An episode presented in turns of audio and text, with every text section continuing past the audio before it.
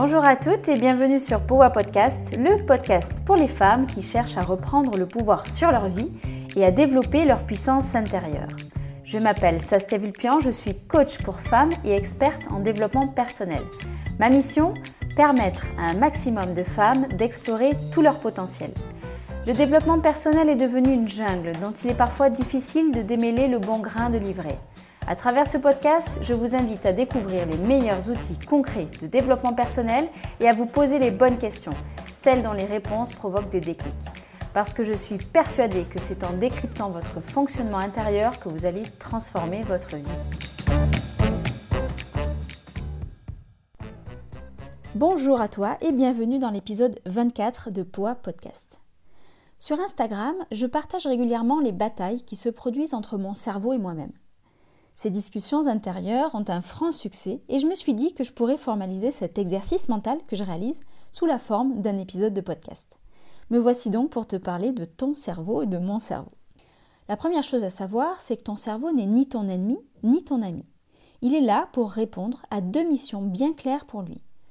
Première mission, faire tout pour favoriser ta survie. Deuxième mission, économiser un maximum ton énergie. Voyons un peu plus en détail ces deux éléments qui sont indispensables pour comprendre comment tu vas pouvoir hacker ton cerveau. Premier élément, examinons cette question de la survie. Ton cerveau, dans sa partie la plus ancienne, la plus primitive, est câblé pour faire en sorte de tout faire pour maintenir la survie de l'espèce humaine. Qu'est-ce que ça veut dire?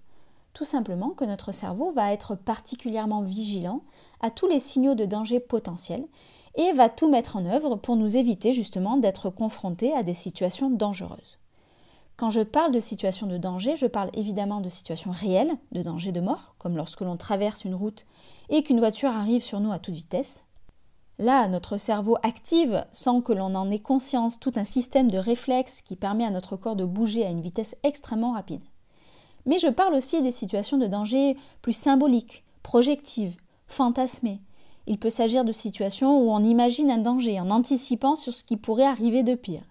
Il peut s'agir de situations relationnelles, où l'on imagine que l'on va être rejeté si l'on agit de telle ou telle façon.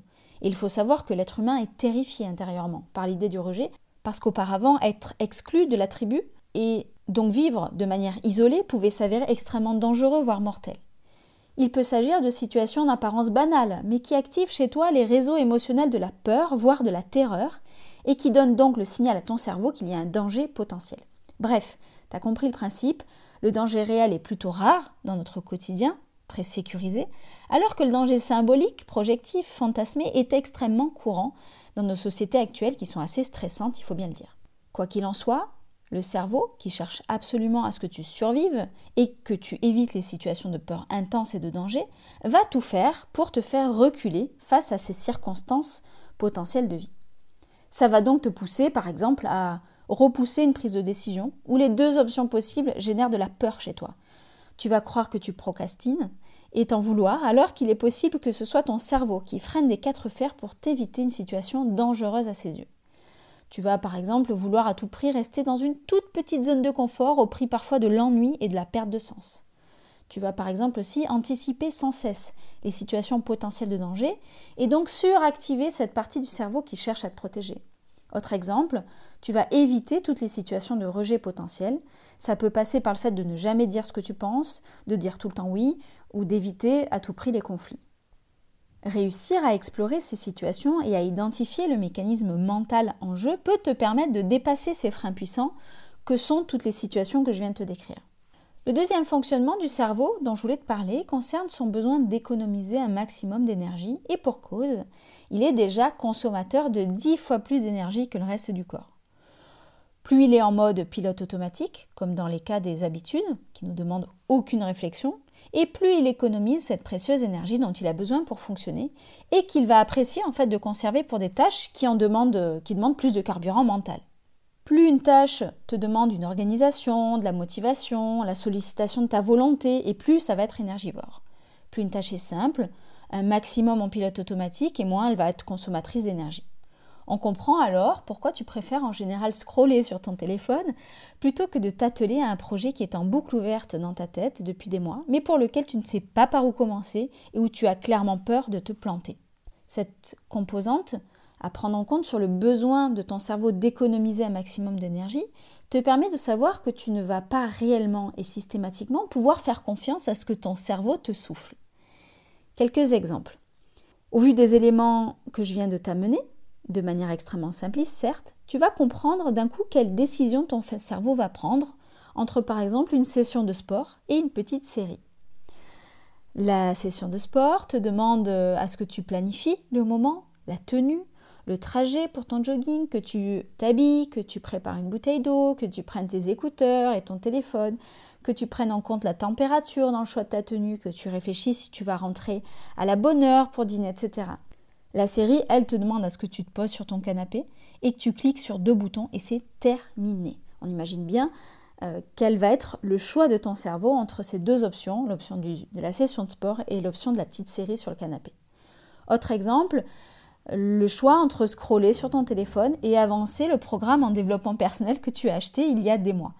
Le programme demande du silence, de la concentration, que tu te souviennes où tu t'es arrêté, que tu reprennes tes notes, que tu sois motivé pour t'y mettre parce que le contenu est dense, que tu demandes à ton entourage de te laisser en paix pendant 45 minutes, etc.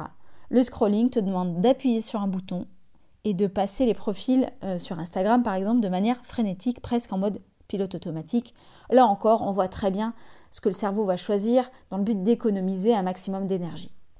On voit là bien illustré que le cerveau va pas faire ce qui est bon pour toi, la session de sport ou le programme de développement personnel, mais va faire ce qui va économiser ton énergie ou ce qui va éviter des situations où tu te sens en danger, où il va y avoir des émotions de peur.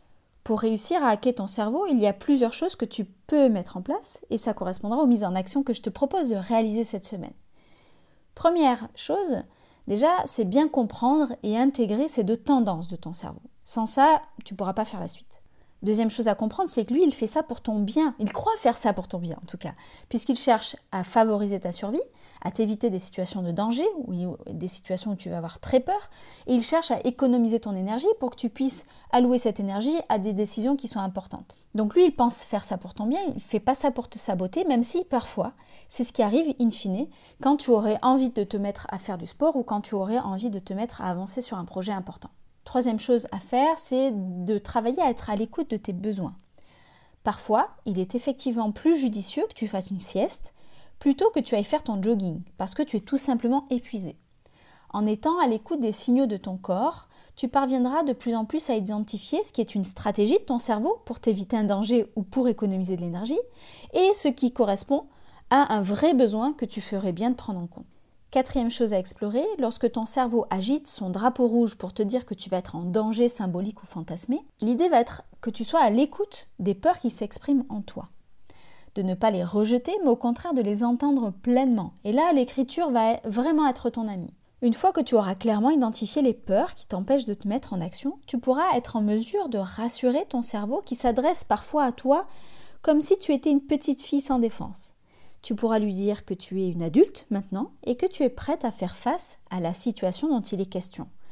Tu pourras lui dire qu'il peut être rassuré, que tout va bien se passer. Si tu sens que ça ne suffit pas, tu peux prendre le temps de réfléchir aux protections que tu pourrais mettre en place pour que ton cerveau soit rassuré et te laisse alors passer à l'action. Cinquième piste à explorer, là encore, quand ton cerveau te fait procrastiner parce qu'il a peur de l'échec par exemple, prends le temps de te demander quel est le premier petit pas que tu pourrais euh, mettre en place pour avancer sur ton projet. En effet, si tu as par exemple un projet de reconversion, l'idée de t'asseoir sur une chaise et d'avancer sur ton projet de reconversion peut être terrifiant pour ton cerveau, parce que c'est une trop grosse montagne pour lui. Alors que si tu lui proposes de faire une toute première petite étape, comme par exemple contacter une collègue qui s'est reconvertie dans le même domaine que toi juste avant, ça va le rassurer, il va moins freiner des quatre fers pour t'empêcher d'avancer. Sixième et dernière chose que je te propose d'explorer, quand tu sens la procrastination et ou la flemme pointer le bout de leur nez, prends le temps de te demander, ok, j'ai le choix entre telle action et telle action. On imagine quelque chose comme avancer sur mon projet de reconversion ou alors aller sur Instagram me reposer. Pour éviter que ton cerveau te pousse à faire des choses qui ne sont finalement pas bénéfiques pour toi, tu peux te demander, si je n'avance pas sur mon projet, c'est probablement parce que j'ai besoin de me ressourcer. Est-ce que aller scroller sur les, réseaux sociaux va vraiment me ressourcer? Si la réponse est non, tu peux te demander qu'est-ce qui pourrait me ressourcer? cette recherche va peut-être finalement te montrer que oui, tu as effectivement besoin de te ressourcer et du coup tu sauras comment aller vraiment te ressourcer ou tu vas peut-être te rendre compte qu'en fait, tu n'avais pas vraiment besoin de te ressourcer, que c'était une stratégie de ton cerveau pour t'économiser de l'énergie ou t'éviter une situation euh, qu'il considère comme étant une situation de danger et qu'il est peut-être effectivement temps de te lancer à faire un premier petit pas sur ton projet de reconversion. J'espère que ce nouvel épisode de Powa Podcast vous aura donné envie de faire bouger les lignes de votre quotidien dès aujourd'hui. Si c'est le cas, je compte sur vous pour m'aider à le faire connaître en suivant trois étapes.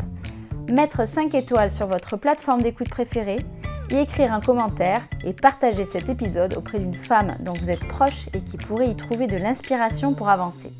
Si vous souhaitez aller plus loin, retrouvez-moi sur Instagram sur le compte Powa Project ou sur mon site internet powaproject.com pour prendre connaissance des places disponibles pour les coachings individuels ou les dates de lancement des coachings de groupe. À très bientôt!